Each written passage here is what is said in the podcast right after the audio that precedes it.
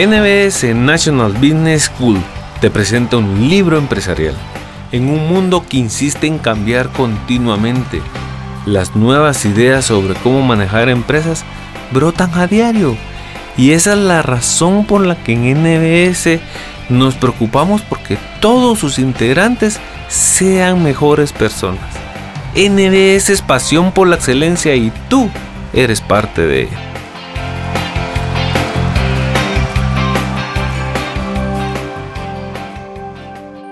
Tenemos la oportunidad de construir un nuevo principio.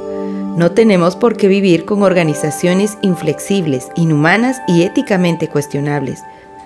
Podemos crear organizaciones que sean fundamentalmente nobles, que honren cada impulso creativo, que cambien antes de que se vean obligadas a hacerlo, que lleven pasión al corazón y estén libres de burocracia. No será una tarea sencilla, pero a lo largo de estas páginas es posible que encuentre inspiración y enseñanzas suficientes para echar a andar. El objetivo, después de todo, es hacer que nuestras organizaciones sean mucho más adaptables, innovadoras e inspiradoras sin hacerlas menos eficientes, disciplinadas u orientadas hacia el rendimiento. Lo que ahora importa.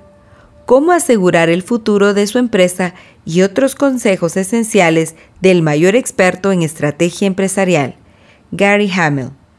Introducción. Tenemos la oportunidad de construir un nuevo principio. Lo que ahora importa más que nunca es que cuestione sus supuestos, renuncie a su vanidad, reconsidere sus principios y eleve sus miras, y que desafíe a otros a que hagan lo mismo. De modo que la pregunta que debemos formular es la siguiente. ¿Cuáles son las cuestiones fundamentales que determinarán si su organización prospera o se hunde en los próximos años? Hay cinco que destacan por encima de las demás. Valores, innovación, adaptabilidad, pasión e ideología. Valores. Es una economía de libre mercado siempre se producirán excesos, pero en un mundo justo, la irresponsabilidad egocéntrica sería demandada por desprestigiar el capitalismo.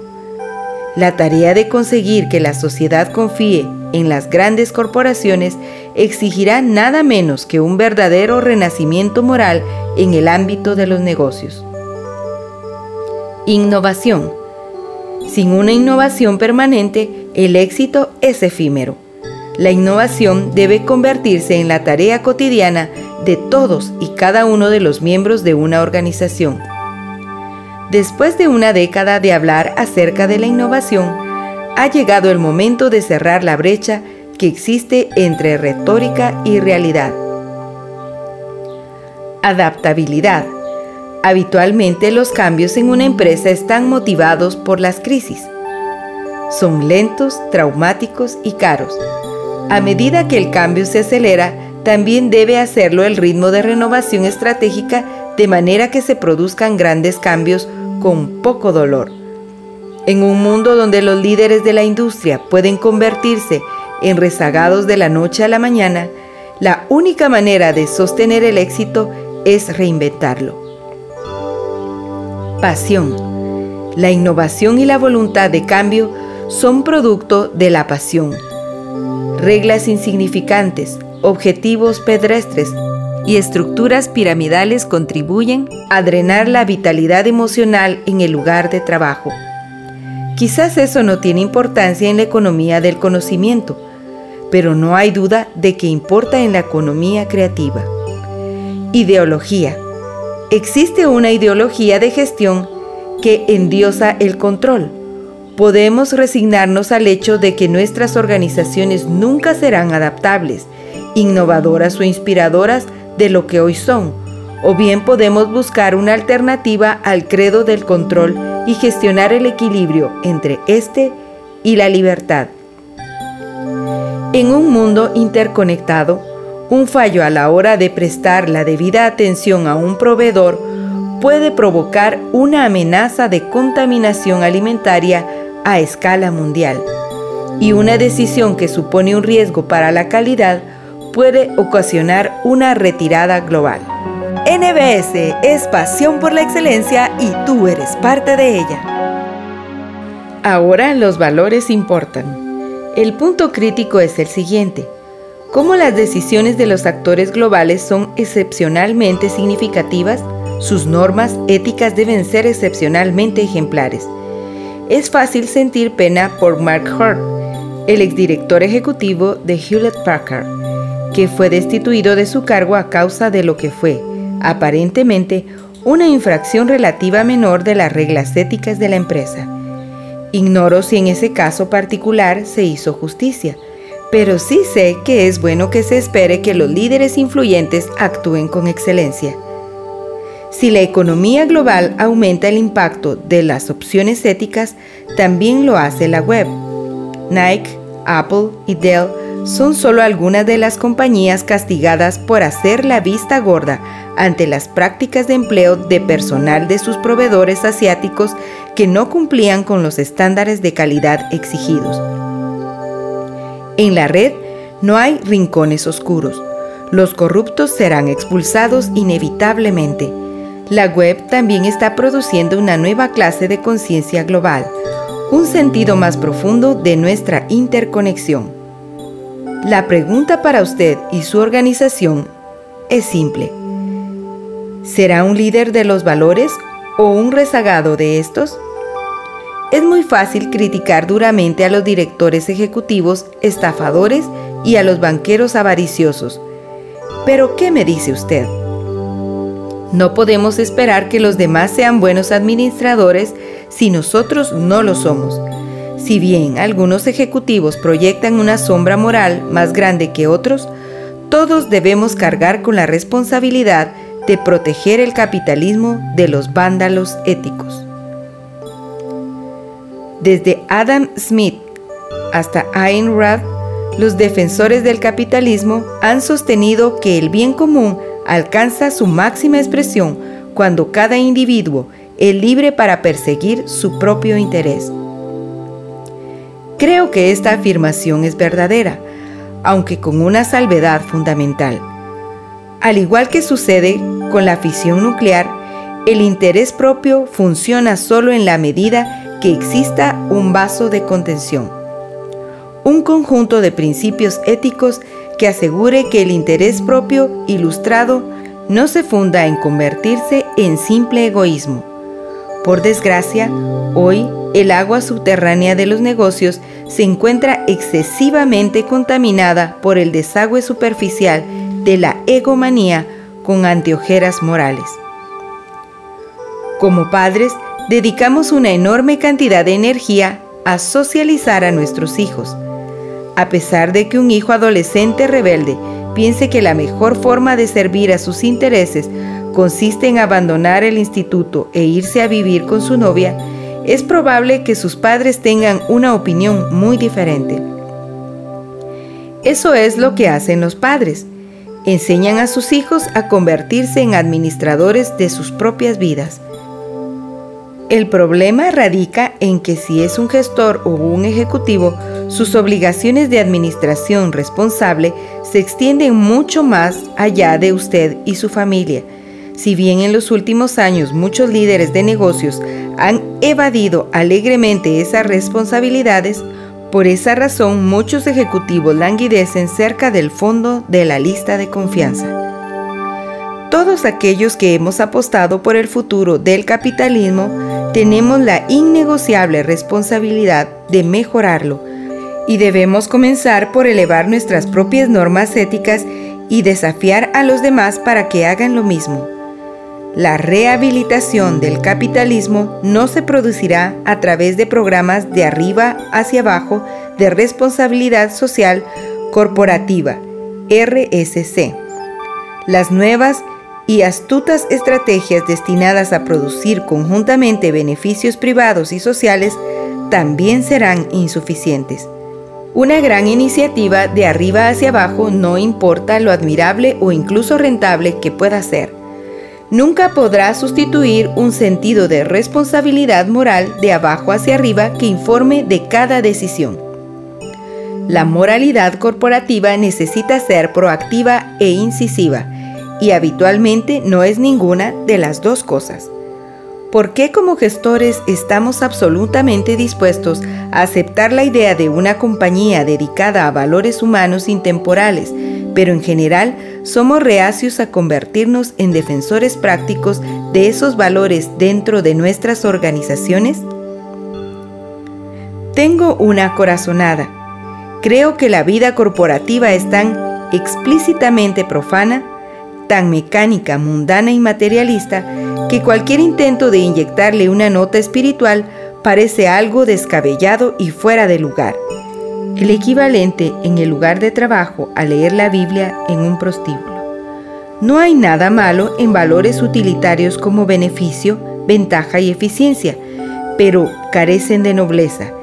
Y como hemos podido comprobar tantas veces en los últimos años, cuando los líderes corporativos y sus seguidores no son esclavos de algún propósito social meritorio, corren el riesgo de ser esclavizados por sus propios e innobles apetitos.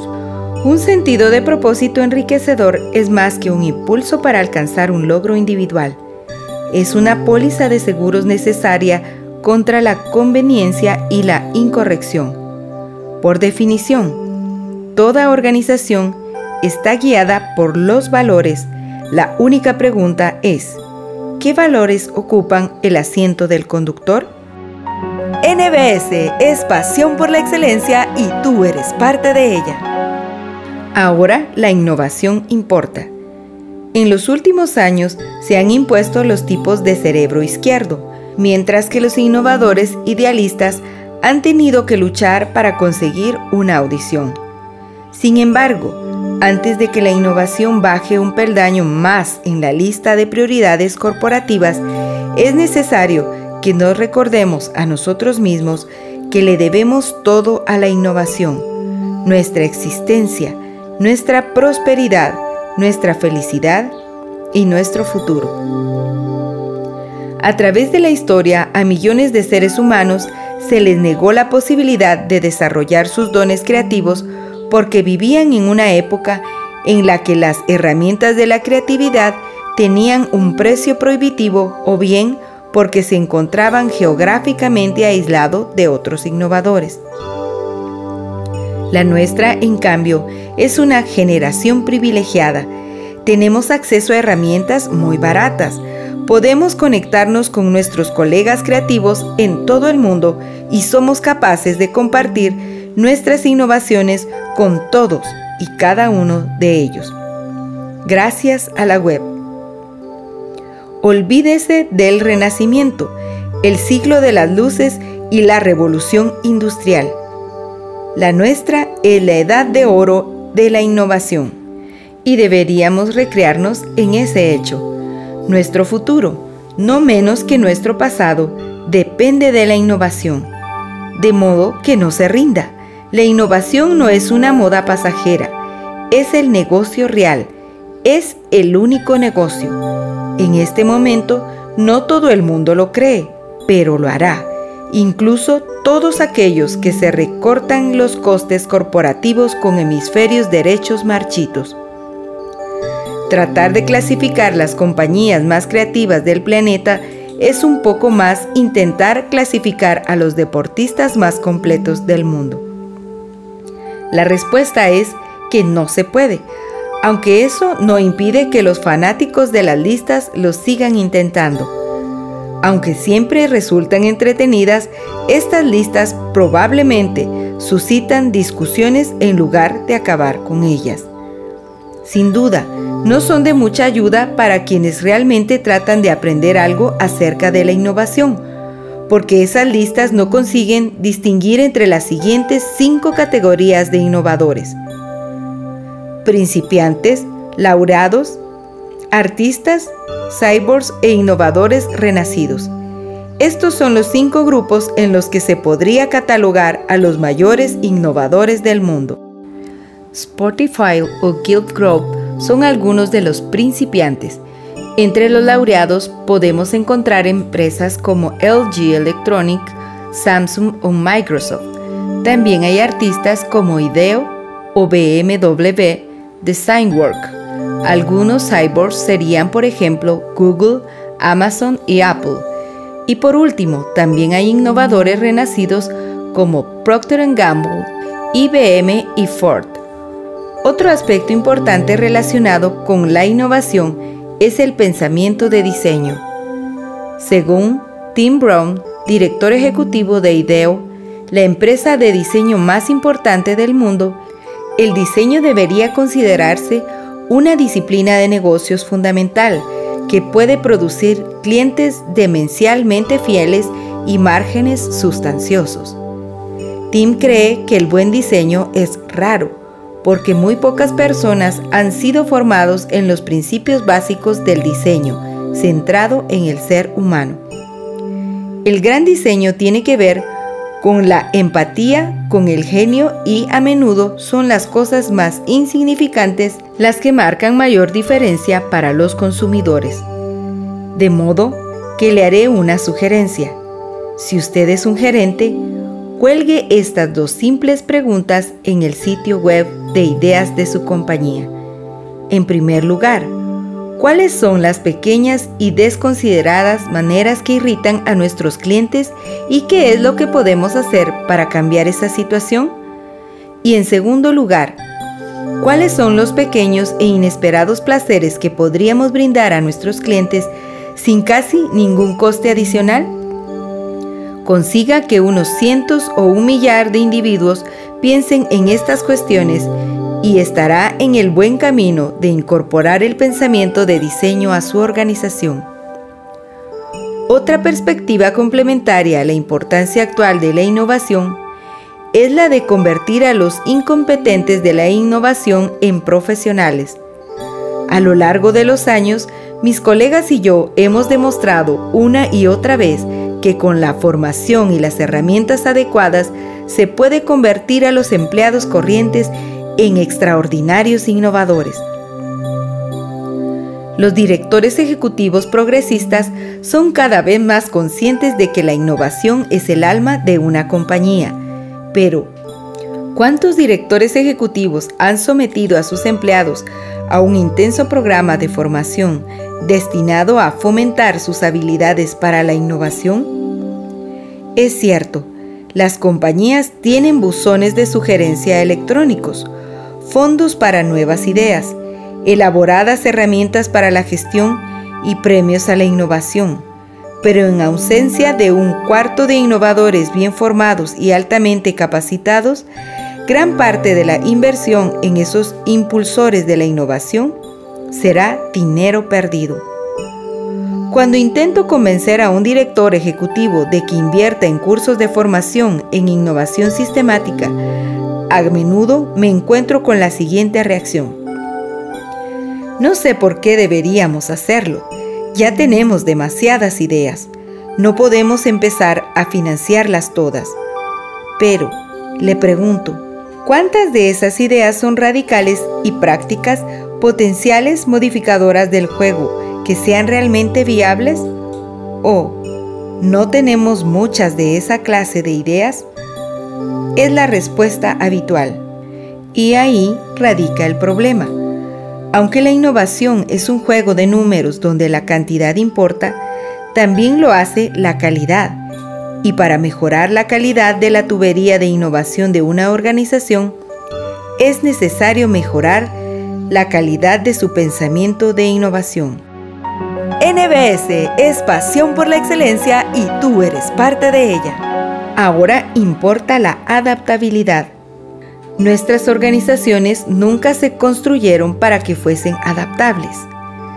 Hace 100 años, aquellos primeros pioneros de la gestión empresarial se lanzaron a crear compañías que eran disciplinadas, no resilientes. Ellos entendían que la eficiencia procede de la rutinización de la no rutina. La adaptabilidad, sin embargo, requiere una disposición a abandonar ocasionalmente estas rutinas, y en la mayoría de las organizaciones hay escasos incentivos para hacerlo.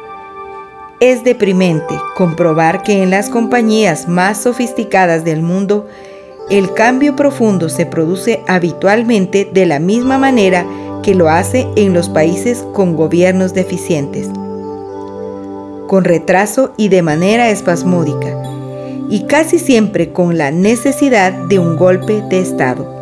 Lo que es verdad para los regímenes despóticos también parece ser cierto para las compañías incluidas en Fortune 500. La única manera de cambiar la política es, literalmente, cambiar a quienes la dirigen. El problema es que un cambio de régimen habitualmente no se produce hasta que una organización ha perdido seriamente el rumbo y perdido gran parte de su valor de mercado. Un cambio brusco es un pobre sustituto para una transformación oportuna. Por eso necesitamos cambiar la manera en que cambiamos. En un mundo de cambios tan vertiginosos, lo que importa no es simplemente la ventaja competitiva de una compañía en un momento determinado, sino su ventaja evolutiva a través del tiempo. Hace algunos años, el director ejecutivo de una compañía joven y dinámica presumía ante mí de que su negocio estaba subiendo como un cohete. ¿Ha notado? le pregunté, que los cohetes siguen una trayectoria parabólica y los satélites que lanzan al espacio acaban cayendo a la Tierra en pequeños pedazos? Entonces, ¿cómo se hace para mantener una compañía en órbita? La creación de una compañía adaptable implica mucho trabajo. Exige un cambio de actitudes mentales, aspiraciones, comportamientos y sistemas de gestión. Sin embargo, no tengo ninguna duda de que las organizaciones más exitosas del futuro serán aquellas que dominen el reto de gran cambio, poco dolor. Una compañía adaptable reelabora su estrategia y se reinventa a sí misma antes de que la asalte el futuro. Como consecuencia, la compañía sufre menos reveses financieros y la cotización de sus acciones obtiene una prima. Una compañía adaptable es aquella que redefine permanentemente su negocio básico de maneras que abren nuevas avenidas para el crecimiento. Una empresa que explora constantemente nuevos horizontes probablemente tenga una ventaja competitiva en el proceso de atraer y retener el talento. Cuando una compañía en otro tiempo exitosa se queda encallada y comienza a escorarse, sus empleados con más talento habitualmente no se quedan a achicar agua, sino que saltan del barco. Una compañía dinámica tendrá empleados que estén más comprometidos y más entusiasmados con presentarse a trabajar cada día y, por lo tanto, serán más productivos. Por último, una compañía adaptable será más proactiva a responder a las necesidades emergentes del cliente y tomará la delantera al redefinir las expectativas de este de maneras positivas. El resultado, niveles más altos de fidelidad del cliente y mejores márgenes de ganancia. Crear organizaciones que son tan resilientes como eficientes puede ser el tema de negocio fundamental de nuestro tiempo. Pero, ¿Qué es exactamente lo que hace que una compañía sea adaptable o no? Seis factores críticos para la adaptabilidad son los siguientes.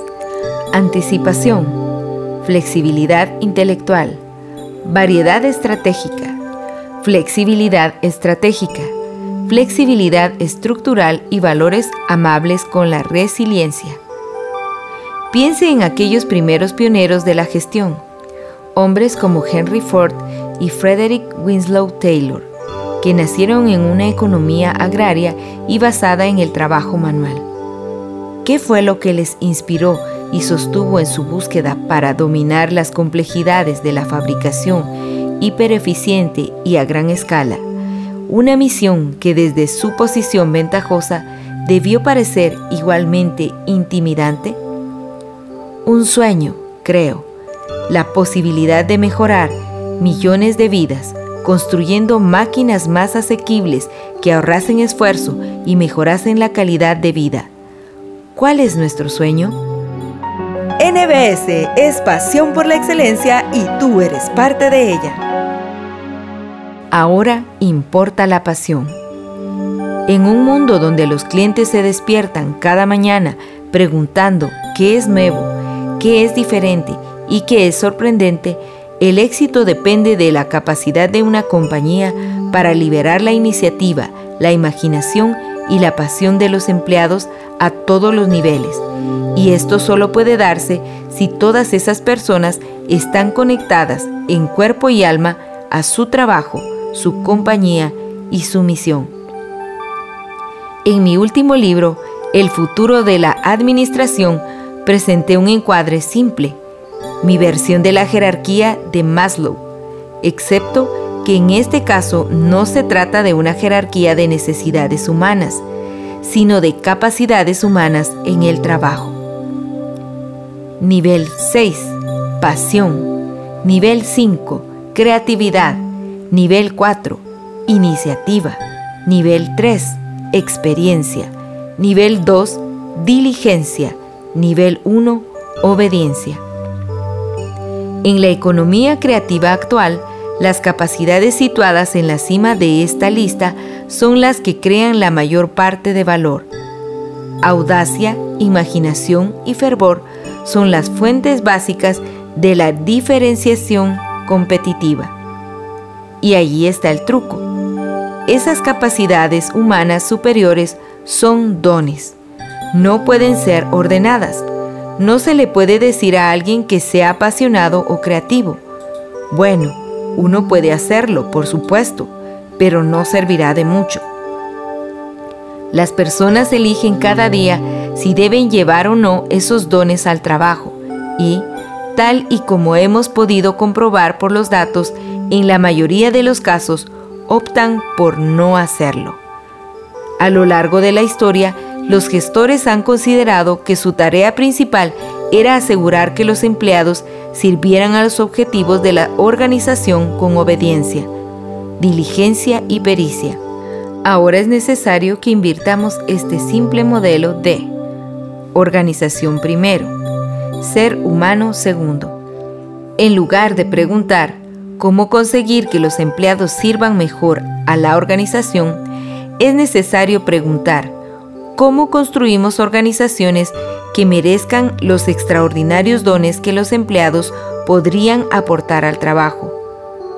Para decirlo sin rodeos, hoy la tarea más importante para cualquier gestor consiste en crear un ambiente de trabajo que inspire una contribución excepcional, que justifique un flujo de pasión, imaginación e iniciativa. Más reglas significa más cosas que controlar y eso implica más seguridad en el trabajo y más poder. A medida que pasan los años, las reglas y regulaciones se acumulan, capa tras capa. Es por esa razón por la que las organizaciones más antiguas están habitualmente más artríticas que las jóvenes. Si usted duda de que esta sea la dinámica que funciona en su organización, haga una simple encuesta. Pregunte a sus empleados si creen que hoy tienen significativamente más autonomía que hace cinco años.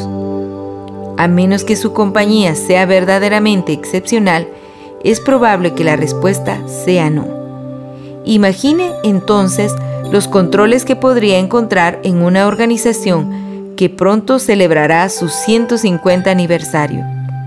Una institución venerable como digamos el Banco de Nueva Zelanda.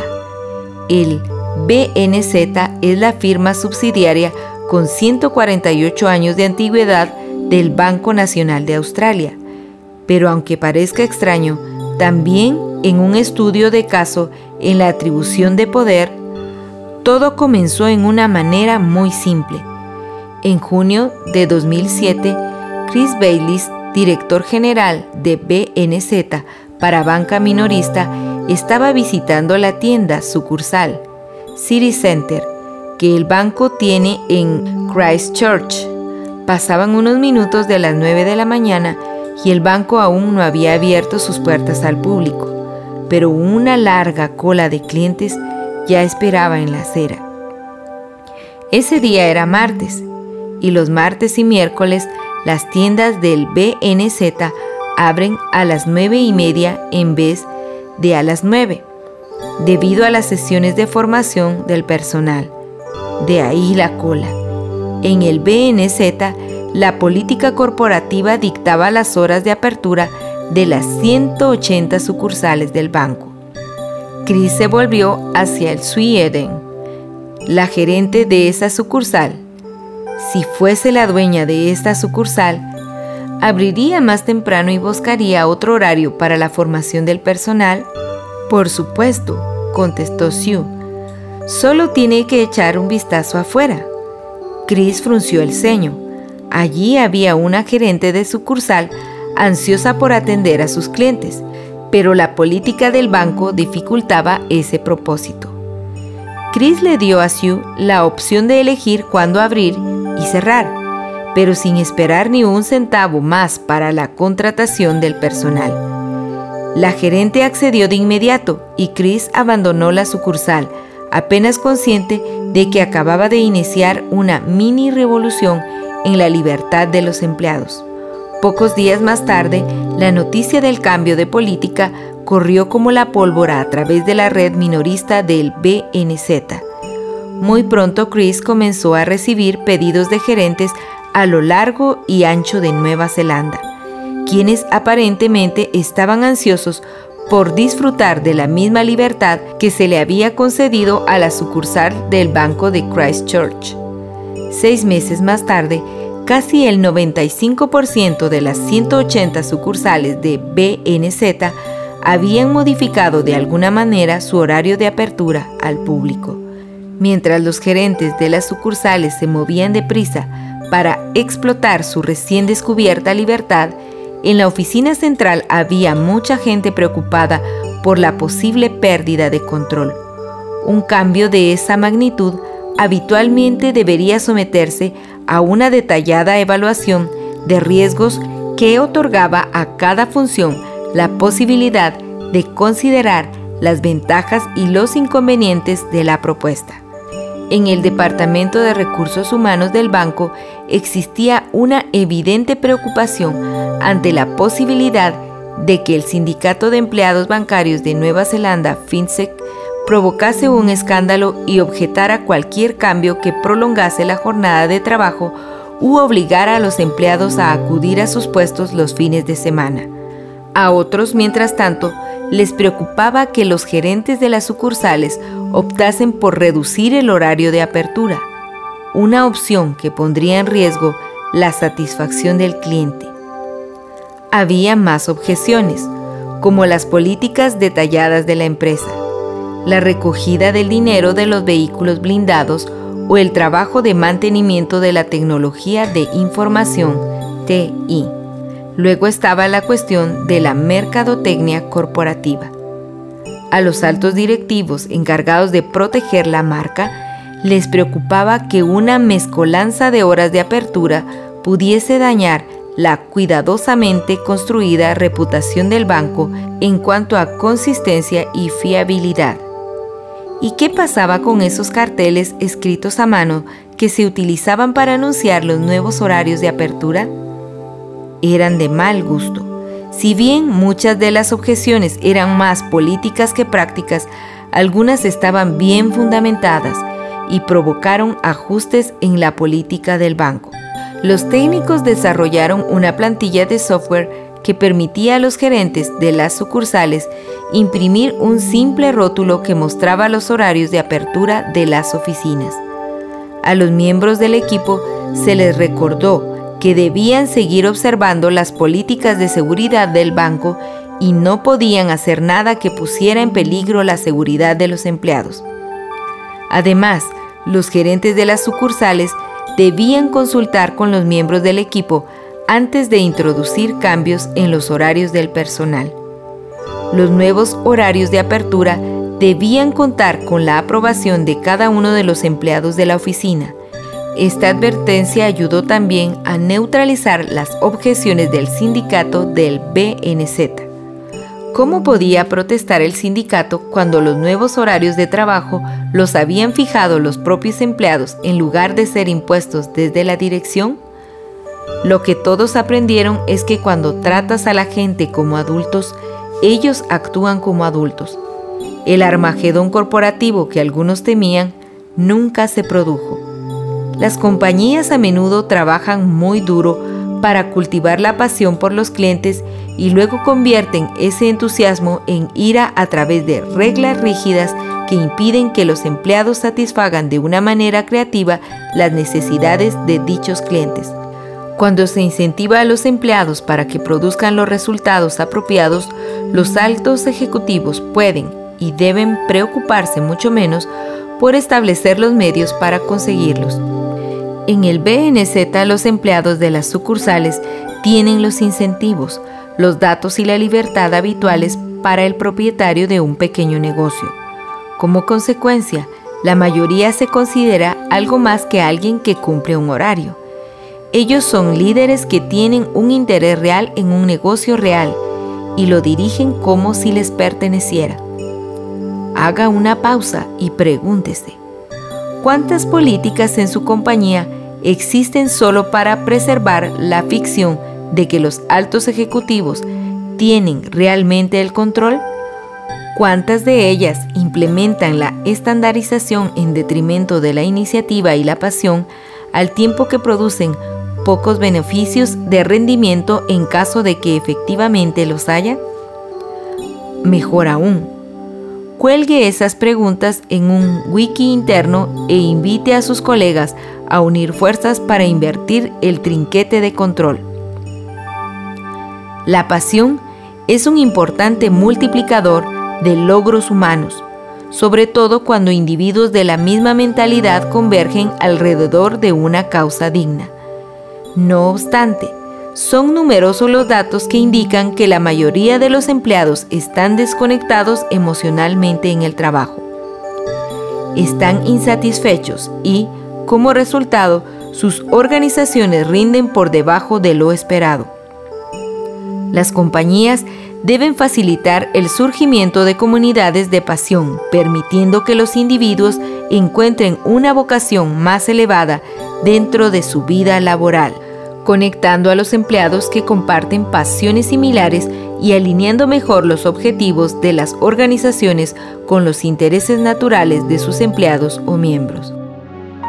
NBS es pasión por la excelencia y tú eres parte de ella. Ahora importa la ideología. Hay una palabra que probablemente no disponga de demasiado tiempo en antena en su organización. Ideología haga una búsqueda en el sitio web interno de su compañía y estoy dispuesto a apostar que no encontrará ni una sola referencia a ella. Creo que es un problema. Como gestores, nuestras creencias doctrinales son las que impiden que nuestras instituciones sean más adaptables, innovadoras, inspiradoras y generosas. Estamos limitados por nuestra ideología de gestión. La gestión es una de las tecnologías sociales más importantes de la humanidad. Dicho de una manera grandilocuente, la gestión es la tecnología del logro humano. En la práctica, sin embargo, la gestión es algo mucho más prosaico.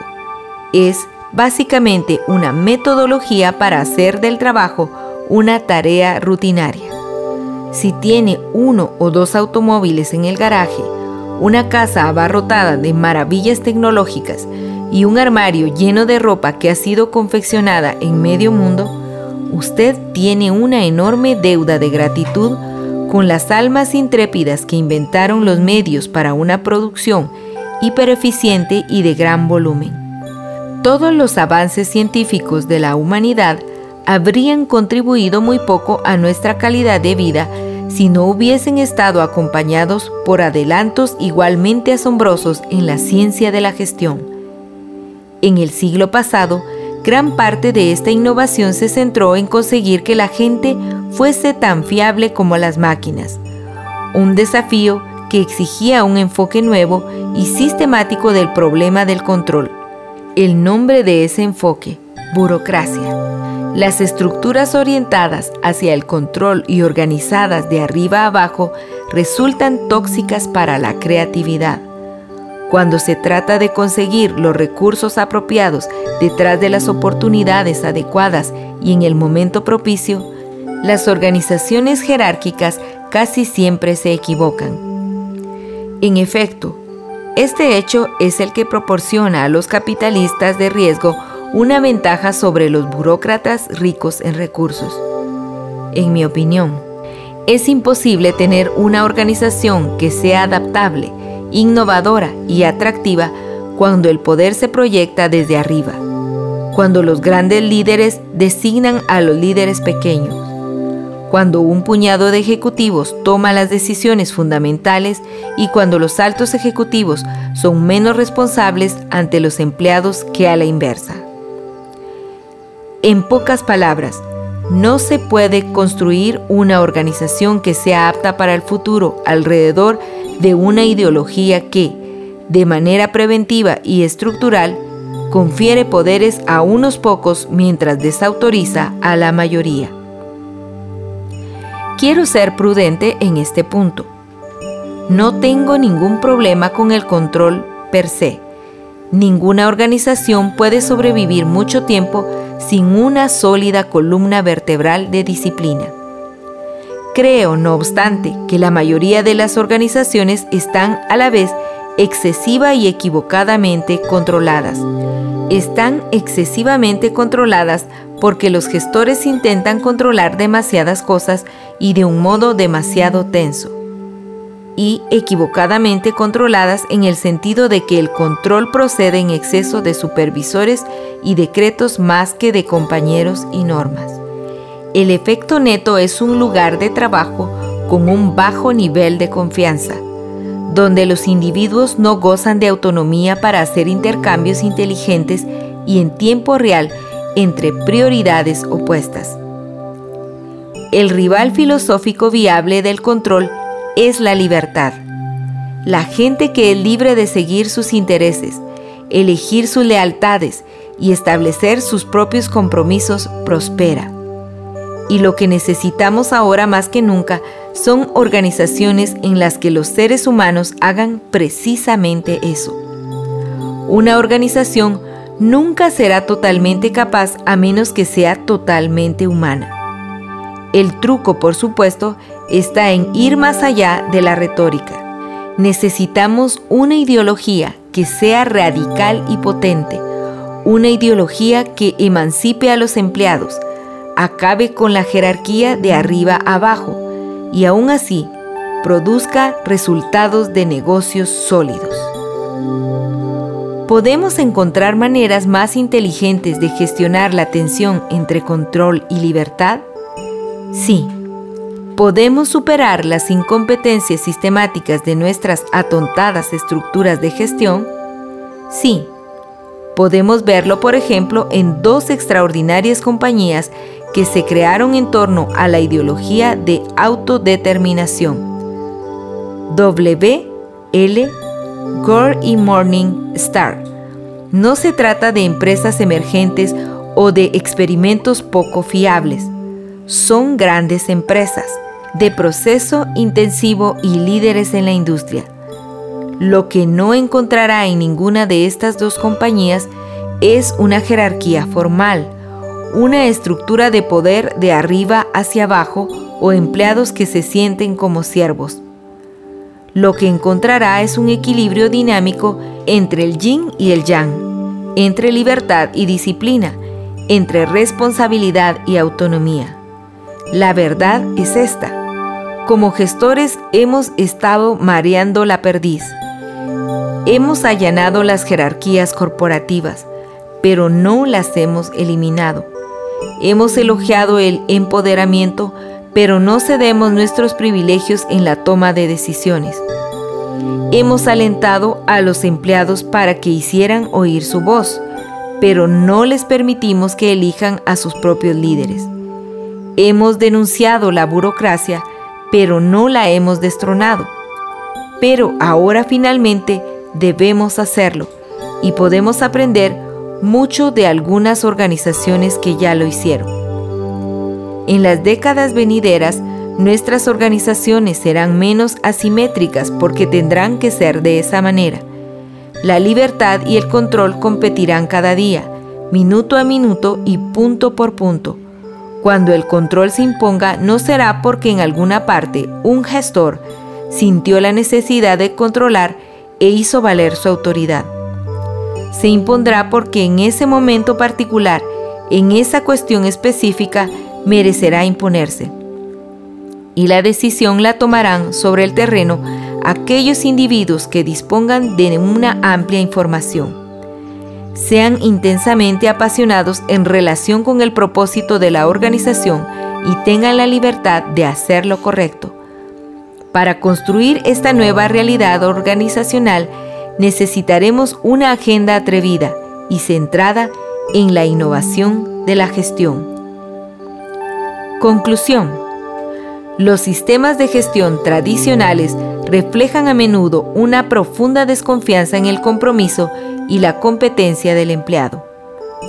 Estos sistemas tienden asimismo a insistir en las sanciones como un medio de forzar la docilidad. La resiliencia organizacional, sin embargo, depende fundamentalmente de una cultura de elevada confianza y bajo temor. En un ambiente de estas características se alienta a aceptar riesgos. La información se comparte ampliamente y las opiniones conflictivas se expresan con libertad. La falta de confianza desmoraliza. El miedo paraliza. Por eso deben ser eliminados de las organizaciones del siglo XXI. Para resolver los problemas más complejos del mundo o, en términos más modestos, para crear organizaciones que sean profundamente humanas, se necesitará algo más que avances científicos. Serán necesarias nuevas formas de planificar, organizar, colaborar, asignar, motivar y, sí, controlar. Lo sé, como gestores somos hacedores pragmáticos, no soñadores idealistas. Y, sin embargo, como seres humanos estamos definidos en última instancia por las causas a las que servimos y los problemas que nos afanamos por resolver.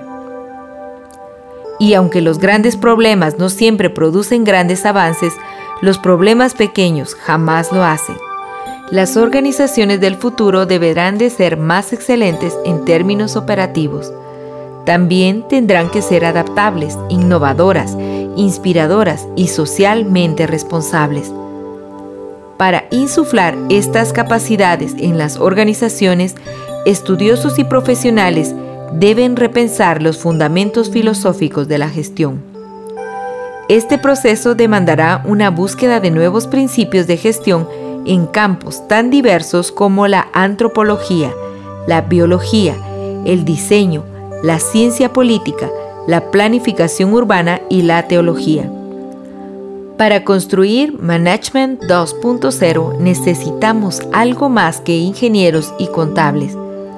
También debemos incorporar las ideas de artistas, filósofos, diseñadores, ecologistas, antropólogos y teólogos. NBS, National Business School, te da las gracias por tomarte el tiempo para escuchar este libro. Te invitamos a que apliques de buena manera cada uno de los conocimientos transmitidos, los cuales estamos seguros que transformarán tu visión empresarial y administrativa.